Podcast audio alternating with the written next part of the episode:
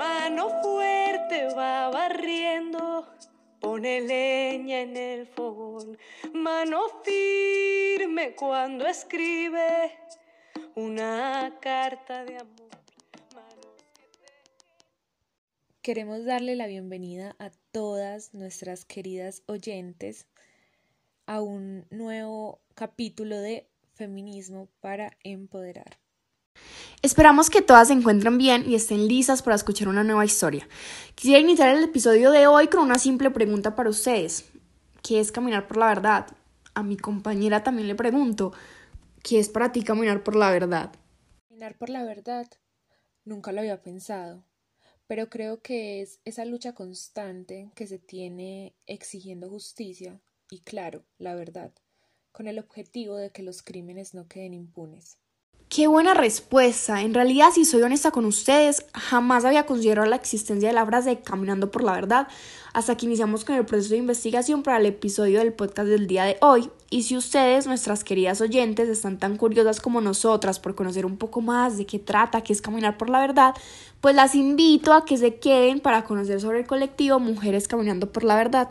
Es todo un placer para nosotras tener la oportunidad de fomentar el conocimiento sobre el mundo feminista y los colectivos de la ciudad de Medellín que se encargan a diario de salvar la vida de miles de mujeres y motivarlas a vivir en unión y comunidad con empoderamiento sobre todo. Les voy a hacer una breve introducción de qué es Mujeres Caminando por la Verdad. Es un colectivo que nace en la ciudad de Medellín, conformado por mujeres víctimas del conflicto social y armado de la Comuna 13. Ellas, con empoderamiento y determinación, decidieron unirse para promover los derechos humanos y luchar contra las injusticias. Es un colectivo únicamente de mujeres, son unas tesas. Claro que sí, son súper tesas y aún más si tenemos en cuenta el panorama en el que inició el colectivo. Fue durante la época más violenta que ha vivido la comuna, en los años 2002 y 2003, dado los operativos realizados por la fuerza pública en conjunto con integrantes del bloque paramilitar Cacique Nutibara. Las mujeres caminando por la verdad son un ejemplo de superación, empoderamiento y feminismo, tres temas que abordamos siempre en este podcast. Pero, qué mejor que escuchemos el testimonio de una de sus principales voceras y lideresas. Es un placer para nosotras anunciarles que la invitada al capítulo del podcast de hoy es Luz Elena Galeano. Hubo muchas mm, personas, mujeres violadas, ¿cierto? Hubieron muchos allanamientos en las diferentes casas y sobre todo desplazamientos masivos. Eh, desplazamientos masivos tiene que ver también con el desplazamiento intraurbano que en el país no se me ha mencionado el desplazamiento intraurbano y a diario lo vivimos. O sea, siempre se habla del desplazamiento rural, o sea, que viene de, desde las veredas, otros municipios, no, es que en la ciudad es donde existe el mayor desplazamiento. Eh, eso, pues todo, lo, um, todo eso que nos tocó vivir, pues la, la forma que encontramos era de unirnos, eh, narrar esas historias, contarnos entre nosotras mismas, ¿cierto? Y mirar qué poder hacer.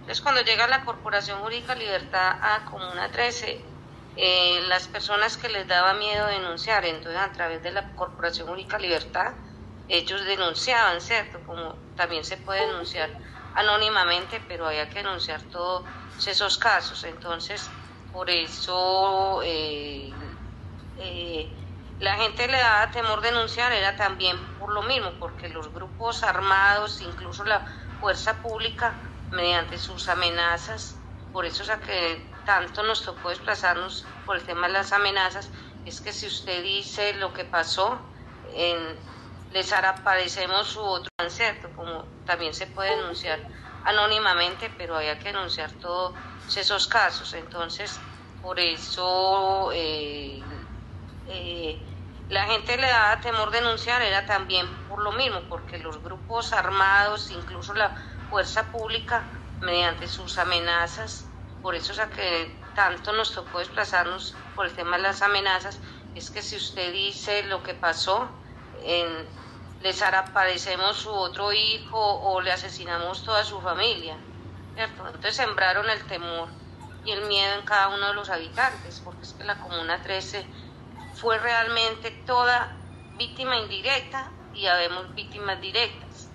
Entonces ahí se fue conformando el grupo a medida que las personas fueron conociendo que era aquí había una forma de, denunciar, pero también de fortalecerse en el tema que tiene que ver con lo moral y lo emocional. Eh, así se fue conformando.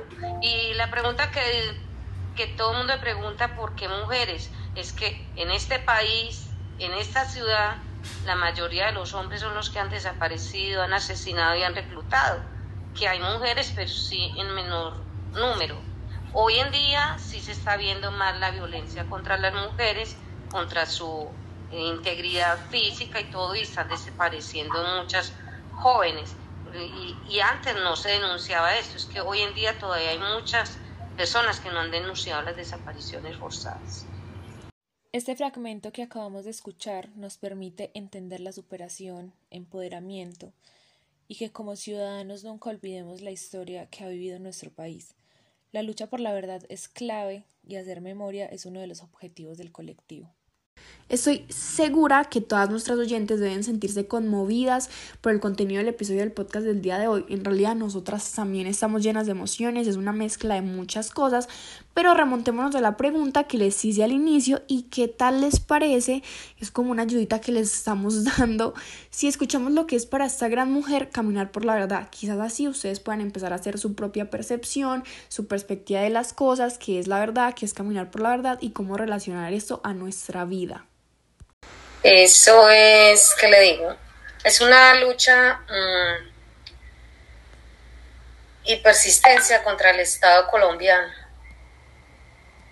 porque el Estado no reconoce verdaderamente las víctimas y lo que pretenden como Estado colombiano es una verdad oficial y no la verdad de las víctimas.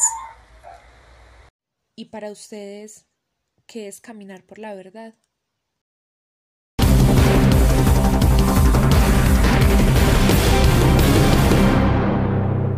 Noticias Caracol llegó a la zona de la Escombrera, en la Comuna 13 de Medellín, donde según las autoridades habría entre 80 y 90 cadáveres de desaparecidos. Sin embargo, los defensores de derechos humanos aseguran que la cifra sería de más de 300 personas sepultadas en esa área. Eso que acaban de escuchar fue una misión de Noticias Caracol del año 2015, hablando sobre la búsqueda en la escombrera. El colectivo Mujeres Caminando por la Verdad ha tenido mucho que ver con este largo proceso las mujeres que destaparon la verdad sobre la escombrera. Conozcamos un poco más. Eso pues, a pesar de que venía la denuncia a partir del año 2001 que empezaron a ver las primeras desapariciones, pues los gobiernos locales y nacionales no habían puesto como, ¿cómo le digo? No había voluntad política para la búsqueda, ¿cierto? A pesar de las denuncias y todo de las mismas víctimas que sufrieron ese flagelo de la desaparición y también pues supuestamente lo de los asesinatos, todos los allanamientos, todo eso que ocurrió a partir del 2001 y que más fuerte de 2002 y sucesivamente, ¿cierto? Solo hasta el año 2014, 2013, eh, a finales de 2013 se decidió, eh, y eso porque fue Em, por derechos de petición y todo que colocó la, por la Corporación Jurídica Libertad, eh, para exigir eso precisamente, que era necesario que hubiera una mesa técnica para conversar sobre el tema de desaparición forzada y las desapariciones que han habido en la Comuna 13. Y se pasó todo el año 2013, 2014 en esas conversaciones, ¿cierto? Pero no dejaban que participáramos las víctimas. Solo hasta, hasta el año 2015 que nos invitaron para socializarnos, que ellos iban a la Fiscalía General de la Nación y la de acá territorial. nos invitaron para socializarnos, eso fue en febrero del año 2015 que ellos iban a intervenir la escombrera de ahí de la arenera agregado San Javier, que habían tres polígonos, que lo habían dividido así. Eh, pues nosotros ya sabíamos que uno de los postulados era el que había confesado, pues entonces ellos dijeron eso se... El inicio de las excavaciones allá, bueno, la fiscalía nos socializó tal cual como ellos lo querían trabajar. Nos presentaron el plan de integral eh, de búsqueda que ellos habían construido y resulta pues que ellos no tuvieron en cuenta muchas cosas que nosotras eh, sí, sí pensábamos que debiera de ser así. Ellos se basaron eran en, lo que se iban a gastar, ¿cierto? Eh, las personas que iban a estar ahí haciendo el trabajo, las excavaciones, lo de la retroexcavadora, los cuántos picos, cuántas palas, bueno, todo lo que les implicara gastos, pero no pensaron en las víctimas. Y eh, entonces ellos nos dijeron que eso era para empezar el 21 de mayo de ese año 2015.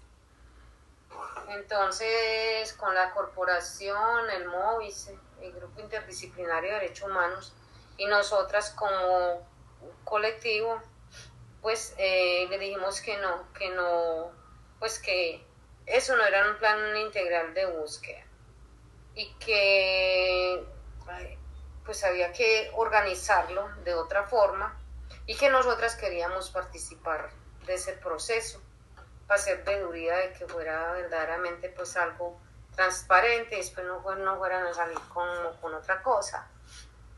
Y dijeron que, que nos contestaron así de esta forma y es que ya llevan, llevan, llevan tanto tiempo esperando que esto se dé y ahora que se va a dar ya no quieren. Entonces, que le dijimos, no, es que las cosas no pueden ser así. Eh, nosotros exigimos que haya un componente psicosocial, un componente de memoria, y eso hay que construir un documento en base a eso. Y también nosotros queremos que nos construyan allá una, una casita, porque nosotros nos queremos ir para allá a ir diario. Dijeron que no. Entonces nosotros le dijimos que si no era así, entonces no dejamos hacer las excavaciones. Así, no más. Y entonces ya la fiscal, para que, que eh, la doctora Caterina Heiker, una fiscal muy buena, ella dijo, no, no, no hay ningún problema. Eh, estudiense en esto y miren qué es lo que ustedes quieren o lo presentan, si, lo vemos viable, lo analizamos, eh, miramos. Entonces, eso pues pasaba por toda la institucionalidad, ¿cierto? Las entidades competentes, que era medicina legal, la alcaldía de Medellín, la gobernación, la personería, la procuraduría, eh, la defensoría del pueblo, bueno, todos les tocaba estar ahí, la Cruz Roja. Entonces cuando nosotros les presentamos eso, mm, ellos pues lo analizaron y todo, bueno, dijeron que que sí, que estaba bien, que entonces que lo psicosocial lo ponía la, la, la Guarip, eh, o sea, la unidad de víctimas.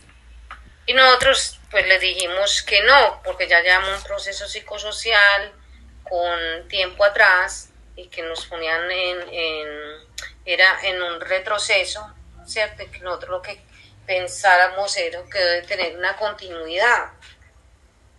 Y bueno, decían que no, que no, y entonces otra vez otro derecho a petición para que pudieran trabajar ahí la, las profesionales que pues que han estado siempre con nosotros, las profesionales psicosociales.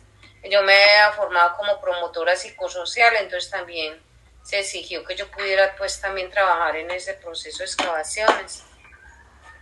Pues también, entonces lo logramos. Eh, que pudiéramos trabajar dos de nosotras, una profesional y yo como promotora, y dos de la de la Guarip. Digo que no había problema, pero que no, o sea, el proceso psicosocial no se iba a hacer como lo decía la, la unidad de víctimas, sino como nosotros lo hemos llevado. Entonces era que ellas se adaptaran a nosotros y no nosotros a, ellas como institución. Y fue muy chévere porque en realidad las dos chicas que mandaron fueron eh, propositivas y se hicieron cosas muy, muy bonitas. Y, y, bueno, ese proceso de prospección arqueológica duró seis meses fue desde el 5 de agosto hasta el 16 de diciembre. No hubieron hallazgos de restos óseos, pero sí hubo mayor fortalecimiento pues del, del colectivo como tal. En el tema de memoria se hicieron muchas cosas de memoria ya en la escombrera, porque vinieron muchas personas pues de, de otros lugares que querían conocer de nuestro proceso. La articulación con la institucionalidad fue buena. Eh, creo que pues sí, de, de teníamos muchas expectativas de que íbamos a encontrar eh, algunos familiares, pero no fue así. Pero sin embargo, pues seguimos con la esperanza viva de que los podamos encontrar. Si analizamos la situación, podemos decir que también el proceso de la escombrera pues, fue una gran oportunidad para que el colectivo se diera a conocer a través del mundo y sobre todo como que marcara su título en la ciudad de Medellín, que existe un colectivo únicamente de mujeres que está cansado de las injusticias de la sociedad, está cansado de las injusticias del Estado, de los asesinatos, de las desapariciones y que va a hacer sentir su voz, que va a ser una representación de las víctimas y que quiere justicia, que quiere buscar respuestas y eso es algo muy bonito. Durante la grabación de este podcast, Luz Elena Galeano recibió una llamada del medio El Colombiano con el interés de conocer un poco más sobre lo que está pasando actualmente en la escombrera. Qué pena.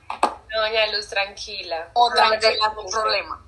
Del colombiano que para que les informe cuando empiezan nuevamente las excavaciones eh, allá en la escombrera, pero pues todavía no sé, hasta mañana no me doy cuenta. Entonces. ¿Cómo va ese proceso? Sí, ¿verdad? ¿Cómo va eso? Cuéntanos un poquito, sí.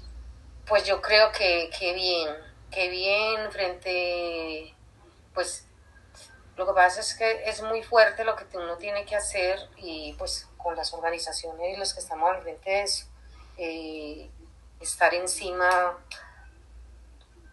como dice, cuñando y empujando porque si no fuera así, es imposible. Durante ese mismo año, el 9 de septiembre para ser más exactos, el colectivo se destacó en varios aspectos hasta conseguir uno de sus logros más importantes. Eh, ese mismo año, mm, un logro muy importante que fue en septiembre, el 9 de septiembre, mm, nosotros nos presentamos como colectivo de base al Premio Nacional a la Defensa de los Derechos Humanos que fue otorgado por Diaconía y los países suecos. Eh, yo representé el grupo, eso fue ese mismo año 2015. Eh, viajé a Bogotá en como 15, días antes de que fuera ese 9 de septiembre, eh, porque ya pues participaron 92 organizaciones a nivel del país y, bueno, llegar a Bogotá, pues conocernos todos, pero todos los días mm, nos llevaban a un lugar diferente para hablar de, de nuestros procesos, cada organización, y así sucesivamente, pues ellos iban como calificando eh, porque eso iba teniendo una calificación, la forma de, de, ¿cómo le digo? de narrar todos esos hechos, pero también eh, la, la, apuesta política de las personas. Eh, creo que en eso basaron mucho la calificación. Entonces ese primer encuentro, a los ocho días,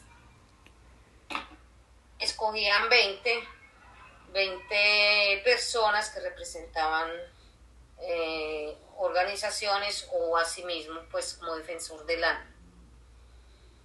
Hay, en tres categorías, eh, defensor del año, eh, colectivos de base. de esas 92 organizaciones escogían solo 20. Y esas 20 nos quedaron nos quedamos para trabajar esos ocho días siguientes. Y de, esas 20 nos presentábamos todas 20 el 9 de septiembre. Y, solo es, y ese día escogían solo cinco personas. Cinco personas y entonces dentro de esas que yo.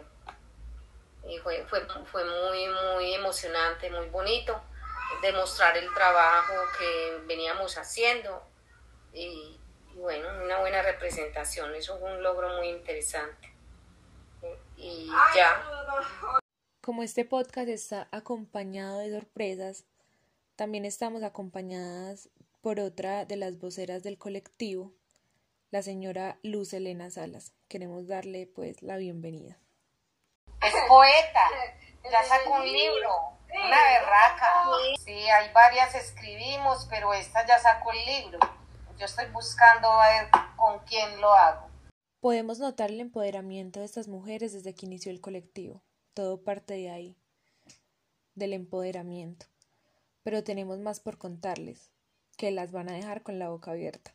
Porque en este episodio también tenemos la intención de que ustedes, nuestras oyentes, se sientan influenciadas a vivir empoderadas. Es cierto, todavía faltan un montón de cosas que sé que las van a dejar con la boca abierta. Estamos entrevistando a una poeta escritora del libro titulado Palabras de Luz y a una trabajadora psicosocial. En este podcast, en el episodio de hoy, estamos llenos de mujeres que han cumplido sus logros y han superado y todavía faltan sueños por cumplir. ¿Qué más ejemplo queremos de empoderamiento y superación que lo que estamos escuchando el día de hoy?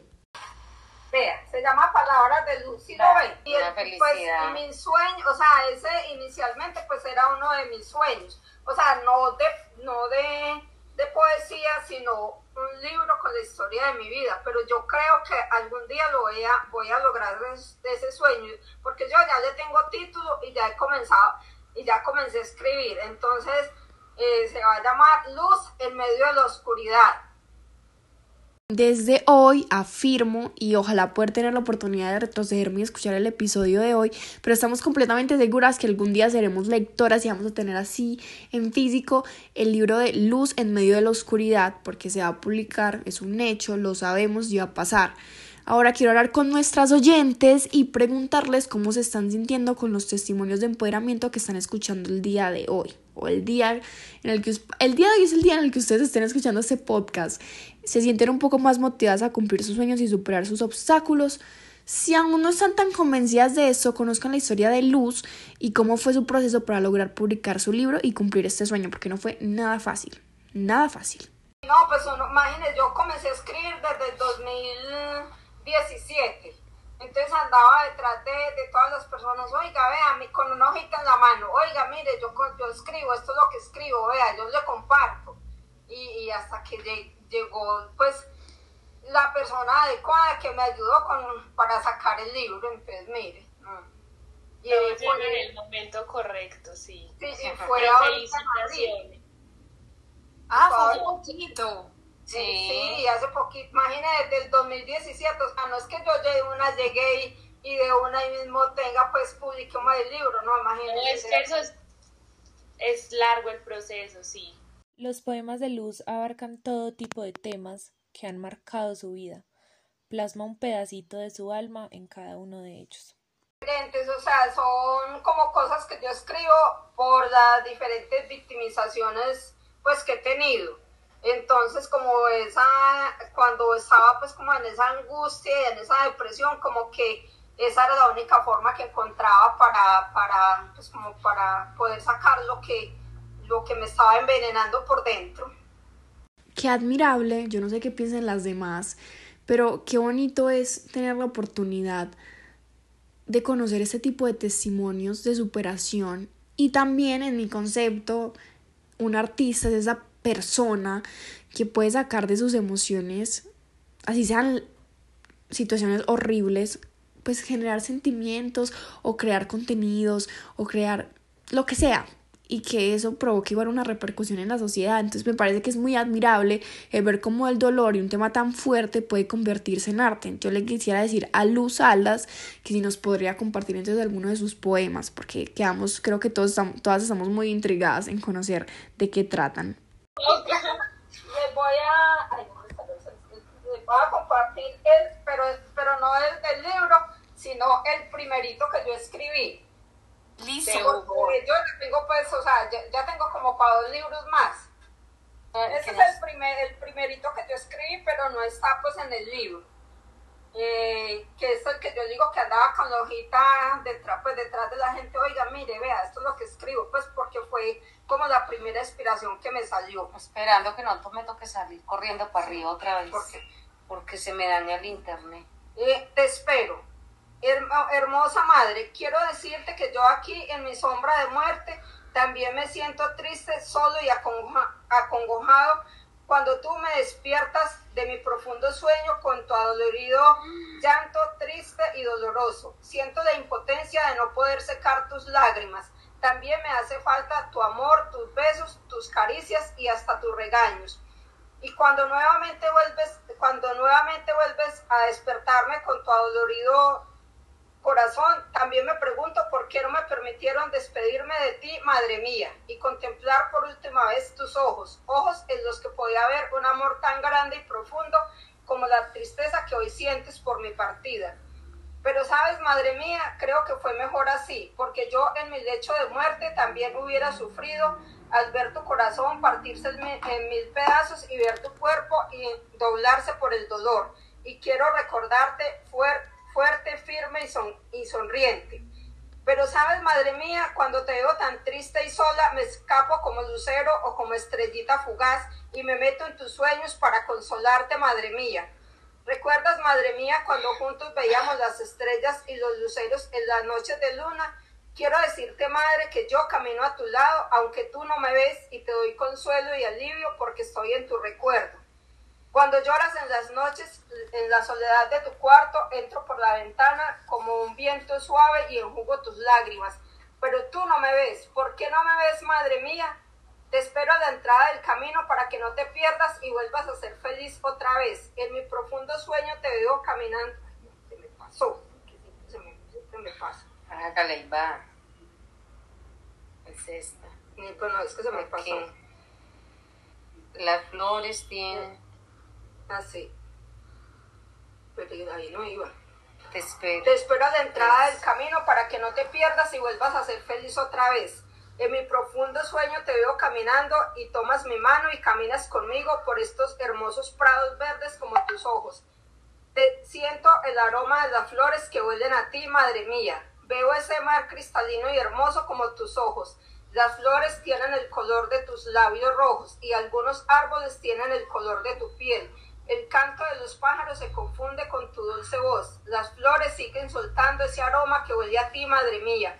El pasto es suave para que tus pies no se lastimen al caminar.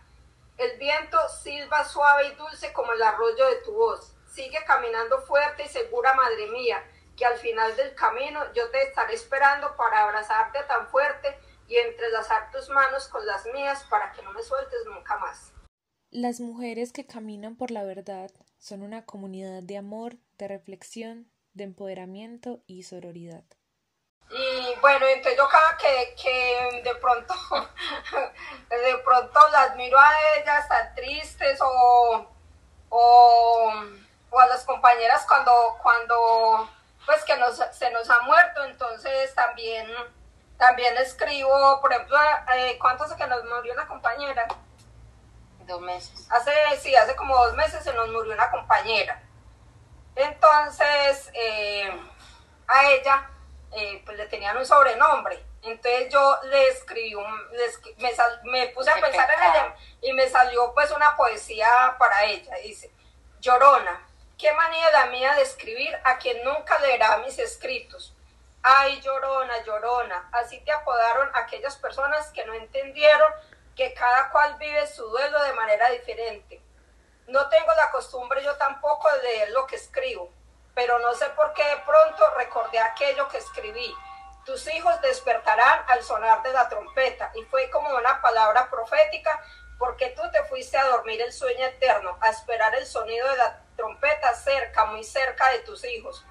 Cuando te abracé aquella mañana fría y lluviosa que presagiaba algo inesperado, no hubieron palabras, tampoco eran necesarias. Fue una despedida. Yo, yo no lo sabía, o sí. Había tanta tristeza y dolor en tu mirada que se podía presentir el triste desenlace. ¿Sabes cómo te voy a recordar? Te voy a recordar como esa mujer luchadora, trabajadora, que por capricho del destino perdió lo que tanto amaba. son ustedes, son una familia que se ha apoyado en todo, ¿no? Mm, sí, claro. Sí. Y entonces yo, pues, a veces escribo como a Luz también le dediqué una poesía, ese sí está en el... Más linda. ese sí está. Yo quiero, lo que yo he querido pues con lo que escribo es pues como que la gente se ponga a pensar, ¿sí me entiende? Que eso le dé pues como para pensar y, y, por ejemplo yo compartí una y entonces, porque yo las escribo y las comparto en, en pues en, el, en las. Redes sociales. Entonces, eh, es muy charro porque porque me preguntan que, pues, que, que, que, que, que, me pueden ayudar, o que, o que dónde estoy, que si es que estoy presa, que si estoy secuestrada, eh, no, sino que es como, pues, como la forma que uno encuentra como para... expresarse. Sí, porque, porque a veces no es como, como la cárcel física, pues de donde estoy presa, no, pero es la sensación que de, de las, o sea, de las cosas que uno vive, que, que, que, así, que así se siente. Y, em, por ejemplo, es... A través del tiempo, el empoderamiento de nuestras entrevistadas ha ido creciendo. El colectivo les ha ayudado a encontrar una vocación, aparte de esa otra vocación tan, tan linda de ser líderes. Que muchas personas dicen, ay no, a mí no me gusta lo que usted escribe porque, porque usted escribe muy triste, yo, pero es que es la realidad, o sea, yo no, y, que usted por qué no le escribe al amor o porque, pero yo, es que la realidad que vivo, o sea, yo, lo que yo escribo es lo que me sale de adentro, y yo no podría escribir otra cosa que no, pues que no me, no me sale de adentro porque uno como que en, pues en este, pues en este trabajo con las mujeres, una como que se convierte pues con, en algo tan transparente que, que yo a veces le digo a Luz, Luz, a mí si una persona, pues como que yo no siento empatía con ella, yo, a mí me cuesta, pues me cuesta como, como acercarme, porque uno alcanza como a tener una transparencia que, que uno dice, no, de pronto hasta se da cuenta que estoy fingiendo. no, a continuación escuchemos este fragmento donde nos cuentan en qué están participando. Eh, Luz hace parte también de otros procesos y yo también. Ella hace parte de la mesa interbarrial Desconectados, que con el tema de los servicios públicos. Eh, yo eh, soy la vocera de la mesa departamental sobre desaparición posta de Antioquia. También represento las víctimas de Medellín en la mesa municipal de participación efectiva de víctimas en el hecho victimizante de desaparición hago parte del proceso social de garantía de Antioquia. Bueno, hacemos, ahí vamos, construimos en, diferentes espacios. Pues buscamos como participación en otros espacios. Empoderamiento. Que me parece muy interesante, eh, sobre todo el tema de formación y aprendizajes. Nos parece muy, que es muy interesante eh, ir escalando eh, otros, otros conocimientos y otros espacios, ¿cierto? Porque bueno, las cosas van, sí, y por ejemplo, van sucediendo pues, y van pasando. Como lo de la poesía, por ejemplo, yo lo, o sea, lo que también he querido es que quede como en la memoria, o sea, que, que, que esas cosas no se, no se olviden, porque también me ha pasado que me dicen, oiga, pero usted tiene una imaginación muy tremenda, usted, usted ve mucha televisión, o, usted, sí, y, de hecho yo no tengo ni, no, o sea, no tengo ni parabólica en mi casa, porque yo no, ni es más, ni televisión tengo. Pues, y es muy... no veo tampoco. La televisión de ella, el cuaderno. y entonces... Celular. Tiene Ah, sí, eh. sí. Porque, por ejemplo, esta que es, esa se titula Mi Espíritu, esta, eh, o sea, entonces la gente cuando, cuando la escucha, entonces por, pues me pasó con esta que, que dice, o sea, que, me que fue donde me dijeron que era que yo tenía mucha imaginación y yo no, no es imaginación, o sea, lo que, lo que yo digo acá es lo que viví, es lo que yo vi, o sea, no es, no es que, que yo lo vi en una película o que me lo contaron, es que yo lo viví. Y es la única forma que encuentro para que, o sea, para que las personas pues sepan que, o sea, que, que, que esto sí realmente pasó. Entonces les leo este ya, no les leo más. Pasemos entonces a escuchar el poema titulado Espíritu. Eh, esa se titula Mi espíritu. Mi espíritu deambula por varios lugares porque no sé dónde quedó mi cuerpo y comienzo a recordar cuando era niño y corría por, por mis escalas y callejones y jugaba eh, con el barro y recuerdo la cara de mi madre enojada porque había embarrado mis zapatos. También vienen a mi mente de, cuando nací en aquel rancho humilde cubierto de periódicos y revistas para que el frío no helara mi cuerpo. Recuerdo también subir por la torre bajar por la cesta de donde me devolvieron porque se había convertido en frontera invisible. Recuerdo también mi colegio 20 de julio, donde quedó grabada mi voz cuando cantaba el himno a mi colegio, mi amado colegio, mi parche preferido. Recuerdo también subir por las escalas y mirar desde abajo y ver mi casa y mi familia esperándome con ansiedad. Y escucho el traqueteo de las balas rozando mi cabeza, pero pensando que las oraciones de mi madre no permitirían que ninguna bala entrara en mi cuerpo y ahora solo retumba en mis oídos el llanto desgarrador de mi madre gritando, ¿dónde estás, hijo mío? ¿Por qué te asesinaron? Y yo me hago la misma pregunta, ¿por qué me asesinaste si eras mi amigo, si compartíamos las mismas ilusiones y hasta la misma miseria? Y yo me pregunto por qué las oraciones de mi madre no me protegieron para que tú no me asesinaras. Y también en mi espíritu me pregunto dónde quedó mi cuerpo incrustado en la pared cuando a ti se te metió un espíritu perverso y me pusiste un petardo para que mi cuerpo volara en mil pedazos. O tampoco sé si quedó enterrado en el patio trasero de tu casa o perdido en la quebrada de Antonio Nariño o en la laguna de la escombrera o detrás de aquel árbol para que cuando sople el viento mi espíritu pueda transportarse hasta mi madre y besar suavemente su frente, o quedó en el río y las burbujas me, permitan escribir mil veces tu nombre, o quedó en el aire y voló hasta las estrellas y pueda mirarte desde arriba y enviarte gotas de lluvia y acariciar tu cara, o quedó enterrado en aquel bello jardín sembrado de rosas y poder enviarte olor fragante y perfumar tu vida o quedó enterrado en la, en la arena y así poder escribir con mis dedos que te amo y hasta el último aliento de mi vida estuviste en mi pensamiento. Si alguna de nuestras oyentes está interesada en adquirir el libro, tiene un valor de 25 mil pesos. A continuación, Luz nos cuenta el proceso que han llevado también sus compañeras.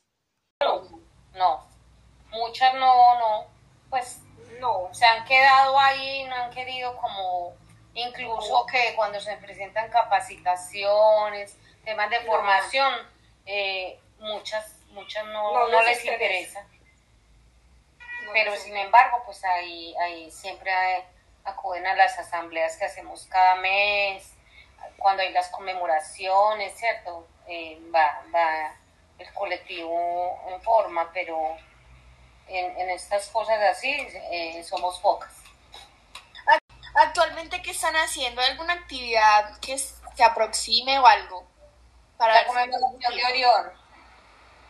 La conmemoración de la Operación Orión, que es el 16 de octubre, ¿cierto? Sí. El 16 de octubre. ¿Daremos cuenta o próximamente?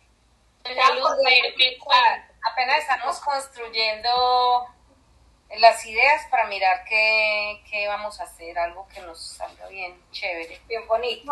Yo cuando estaba leyendo sobre ustedes, eh, leí algo como que ustedes también ofrecían espacios para, para crear ciudadanos o para empezar a formar ciudadanos, por así decirlo, empoderados, que sean capaces de, que sepan cuáles son sus derechos y que sean capaces de defenderlos, cuáles son esos espacios, o si los siguen brindando, son capacitaciones, o bueno, eso... son para el público. Como temas de pedagogía que cuando nos invitan a diferentes espacios, entonces contamos como la, tanto la historia individual, pero también lo que ha pasado en el colectivo, o sea, se llama como, están como en términos de experiencias, más no de testimonios. Entonces lo que hacemos por decir, si nos invitan a un colegio, a la universidad, eh, en, en, el espacio que nos inviten, allá está. Y todas siempre o, o quiénes son no porque a veces a veces por ejemplo en las universidades siempre que lo invitan a uno invitan a una o dos personas no no, no solo el COVID. como tal cierto entonces Ahorita están las tres voceras, que es esta señorita, más otra que llama Esperanza, y otra más. Pero, pero, pero ahorita en las universidades eh, se está pues como, como, pues como mostrando mucho el documental eh, que se llama como, como, como el libro, Palabras de Luz. Y, entonces, eh, pues en el conversatorio es pues como para concientizar a la gente eh, y para darle a conocer lo de lo que, pues, lo que pasó en la Comuna 13, porque, porque a veces gente de acá mismo de Medellín que no saben que, o sea, que, que hubo una operación Orión, pues y que, y que, eh, que detrás... Hay gente que es muy ajena a esas realidades. Entonces, eh, ya pues hemos estado pues eh, eh, con el estreno del documental en el Museo Casa de la Memoria, en la Biblioteca de San Javier. vamos a estar el domingo, el 10 de octubre, en, pues en la Cinemateca y, y el 21 de octubre en el Tecnológico de Antioquia. Pues, o sea, que pues para a, mí personalmente me parece muy bueno porque porque pues para estar con los estudiantes eh, pues que para que ellos eh, o sea conozcan la, la, problemática de la comuna 13 y que nosotros lo que no queremos es que estas cosas pues vuelvan a ocurrir. No, y, muy importante el ejercicio de memoria. Para este tipo que no se nos olvide lo que pasó hay que saber la historia o sea es súper importante. No, y hay mucha gente súper ajena que todavía sí. viene que no pasa nada. su burbuja. Ajá. Imagínese, vea, vea lo que pasó, lo que es, lo triste que es eso. Yo estuve, he ido ya tres veces, ¿cómo se llama ese colegio? ¿En dónde quedan? Es donde van los hijos de los militares. Sí, militares. militares y entonces, ¿cómo les parece? Bueno, fuimos a dar, a, un, sí, eh, con el del proceso social de garantías y fui, fui yo y pues les pensamos como hablar de eso y con también, también pues la, la, experiencia de lo que le ha sucedido a, mí pues como víctima de, de Comuna 13 y eh, me pidieron hacer un, un, mandala, pues, referente al tema de paz. Y yo hice algo muy bonito. Eh, organicé unas palomas y todo como en banderines. Entonces les pedí a los jóvenes que colocaran un mensaje y que si tenía, eran víctimas de conflicto, colocaran ahí el mensaje de esa persona si estaba desaparecida, si la habían asesinado, ¿cierto? Eso. Y, y oh Dios, que sí, empezaron cada uno, oiga, esos pelados se pusieron a llorar todo, y después hubo que hacer algo con ellos, eh, y fue chévere, fue muy bonito, ¿para qué? Y el, y el, el rector, muy conmocionado y todo, pero mire lo que pasó después. Nos llamaron a reunión y pusieron al rector entre las la pared, los papás de los jóvenes, eh, porque ellos lleva, llegaron a la casa a contar que en el colegio habían hecho eso y que ha pasado eso. Bueno, y empezaron a hablar de, de mi compañero y de mí, no mal, sino pues a contar lo que hicimos con ellos, todo. Y oiga, esos tipos militares furiosos que ellos no permitían que eso hiciera en el colegio, entonces los niños decían que era que en la casa no les permitían hablar de eso. Y que ellos necesitaban hablar de eso y mi hija y vean, nos abrazaban y eran llore y llore.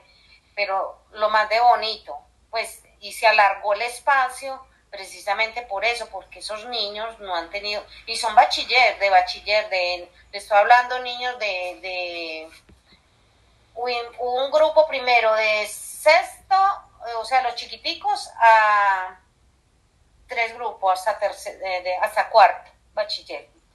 Y luego con los grandes, y nos pasó con los más grandes. Ah, imagínense. el colectivo ha sido muy llamativo desde sus inicios. De verdad, eh, yo, nosotras consideramos que es un apoyo para la sociedad y las mujeres, pero uno también tiene que ponerse a pensar en el panorama que se vivía durante la época de violencia y me imagino que han sido testigos de muchos asesinatos y por supuesto eh, como líderes sociales una realidad de nuestro país es que suelen ser víctimas de amenazas y hasta asesinatos.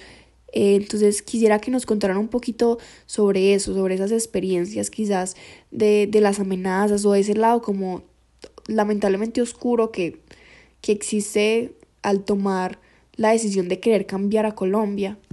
La aparición de mi esposo, 13.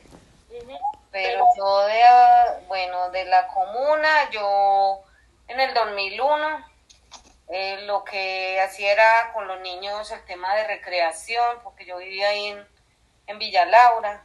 Entonces hacía mucha eh, recreación y había mucho contacto con, con las personas que que hacían eso, lo que llaman los convites, o sea, sancochos comunitarios y eso. Entonces, eso, eso se hacía mucho en, yo creo que en casi toda la Comuna 13, por tu casa también, sí, Es que lo que pasa es que la Comuna 13 mm. se construyó así. Eso era así. De, de, de convites. Los fines de semana era eso. Sí, eh, en todas las cuadras. La construcción del barrio fue muy bonita porque mm. fue entre todos, una construcción conjunta con todos. Entonces, por eso... Eh, haber vivido esa situación de esa guerra tan dura del 2002, eso así las personas no sean familiares de uno, unas no allegadas y otras muy allegadas, eso pues nos causó claro, el, contexto dolor, ¿cierto? Entonces ahí es donde empieza como el tema de uno decir, no, pues eso es que decirles a muchas que a mí en ese tiempo no, pues no me sucedió nada, gracias a Dios. Pero sí me tocó ver cómo asesinaron muchos, muchas personas. Incluso un día yo salía de mi casa y saliendo a la puerta vi cuando asesinaron a Haider, un líder de allá del centro barrial Villa Laura. subieron dos pelados en una moto y se volvieron tan, le dieron por la espalda y él cayó la, eh, la cabeza hacia la acera donde estaba yo con las niñas y el cuerpo quedó para la calle. Imagine cómo de no de traumatiza un niño viendo eso. Claro, sí. Chicas que estaban, y yo que hice, devolverme para la casa. Y ellas gritaban que mi papi, que mi papi, no, eh, su papá no es. Y a, a mirar, no volverlas a dejar salir para que no volvieran a, a ver eso. Son cosas muy duras que le tocó vivir a la mayoría de los niños, pues ya pues ya han crecido mucho. Entonces desde ahí viene como todo el tema de la estigmatización, la discriminación. Es, eso ha sido otro de los dos temas duros para los jóvenes que, que crecieron en la Comuna 13, ¿cierto? Y difícil para nosotras como mujeres, muchas de las que quedaron eh, desamparadas o que muchos de sus hijos eran los que veían por ellas otros en los esposos, otros los nietos, ¿sí me entienden? Entonces por eso es el grupo es más que todo de mujeres, porque la mayoría de los hombres son los que han reclutado, han asesinado, han desaparecido y, y así sucesivamente. Entonces ahí pues, y por empezar a denunciar todo esto que pasó, eh, se empezó a conformar el, el, grupo Caminando por la Verdad y ahí entró la Corporación Jurídica Libertad para empezar como ellos hacer la denuncia de las derechos humanos. Eh, sí, en términos de derechos humanos, pero denunciar a través de ellos porque muchas daba temor denunciar porque por el contexto. No, y por las amenazas de que no, a mí me, la primera amenaza fue en 2012 que me que me tuve que ir de la comuna, pero sin embargo pues seguimos con el con el colectivo y el trabajo colectivo. ¿Usted sigue yendo? Era una labucera, sí, sí, claro.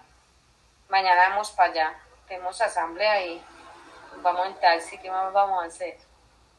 Qué lindo es ver que siguen unidas a pesar de todos los obstáculos. Todos los días toman la decisión de empoderarse. Es una decisión que siguen tomando cada día. Sí, Sí, sí, ya no, uno no es capaz de... Se han construido tantas cosas. Ya es un estilo de vida. Sí, sí, ya. Y ya es parte de lo que son, es parte de uno, ya se convierte en eso. Ya, una como que, como que a veces no tiene ganas de nada, pero como, pero como que al pensar en, pues como que en ellas, entonces una dice, no, me, me voy a levantar porque, porque hay que hacer, porque no me puedo quedar acá eh, encerrada, pues eh, limpiándome las lágrimas, entonces, nada, como que... A continuación también nos cuentan cómo la pandemia afectó el colectivo. Bueno, nosotros la virtualidad empezamos por el tema de la pandemia, nos tocó, todo el año pasado muchas cosas virtuales y aprendimos mucho también. Fue un trabajo hasta bonito porque, porque, por ejemplo, pues a mí como vocera me tocaba llamar a las compañeras. Y habían veces que me tocaba, pues yo mi sueño fue haber podido estudiar psicología, pero nunca pues pude porque pues, los recursos económicos, pero, pero entonces como que en ese tiempo como que me convertí en psicóloga porque ellas me contaban las cosas y yo, y yo pues como que Dios me, yo digo que Dios ponía palabras en mi boca porque después ya me llamaban, me decía, ay Luz, muchas gracias por el consejo que me dio, vea, yo estaba muy desanimada y con lo que usted me dijo yo me animé, entonces bueno, uno como que también fue pues como, como poder estar ahí acompañándolas a ellas, así fuera, pues así fuera con una llamada, pues fue un trabajo bonito también. No, y, y... qué se siente ser líder? Escuchemos también un poquito sobre esto. No, no es que uno se sienta... Pero es muy bonito. El reconocimiento es muy importante, pero desde que se sienta pues que uno que el trabajo que ha hecho eh, también haya valido la pena. Exacto. Eso pues, pero pues yo me he sentido bien a pesar de todo lo que me, me, ha sucedido en estos tiempos. Pero a veces es difícil. Bueno, y llegamos al final del capítulo de hoy. Esperemos a ustedes, nuestros oyentes, les hayan disfrutado, les haya gustado. Quizás algunas se pueden sentir identificadas con la historia de Luz, Elena Galeano y Luz Elena Salas. Esperamos que eso sea una oportunidad para ustedes. Eh, no sé, encontrar como un ejemplo a seguir en estas mujeres, líderes sociales, eh, escritoras y sobre todo que se sientan empoderadas con el episodio de hoy, con las historias que escuchamos. Nosotras, como una reflexión ya personal que queremos hacerles, nos sentimos muy afortunadas y agradecidas de haber tenido la oportunidad de conocer a este colectivo feminista de Medellín, porque sí viven el feminismo, sí viven la sororidad, viven en comunidad, son un apoyo mutuamente, se ayudan, se brindan oportunidades, espacios de superación, de sanación, que no es fácil, no es fácil nada de lo que han pasado han vivido situaciones realmente tristes, pero han sabido manejar su dolor como podemos ver hasta en arte, en superación, en ayudar a los demás, en transformar a este país. Y son unas tesas, como ya les habíamos dicho, son unas tesas, eh, personas realmente admirables que vale la pena conocer. Y pues es todo un placer conocer este colectivo. Creo que Mujeres Caminando por la Verdad nos enseñó mucho a nosotras. Esperamos que ustedes también y ojalá seguir conociendo más sobre ellas y demás colectivos eh, de esta índole en la ciudad. Nos queremos despedir con el alma llena de gratitud con Luz Elena Galeano y Luz Elena Salas por este espacio tan enriquecedor y esperamos que el empoderamiento llegue a sus vidas y muchas gracias a todas por acompañar esta emisión. de mujeres que han parido la verdad colores, aplaudiendo algún cantar.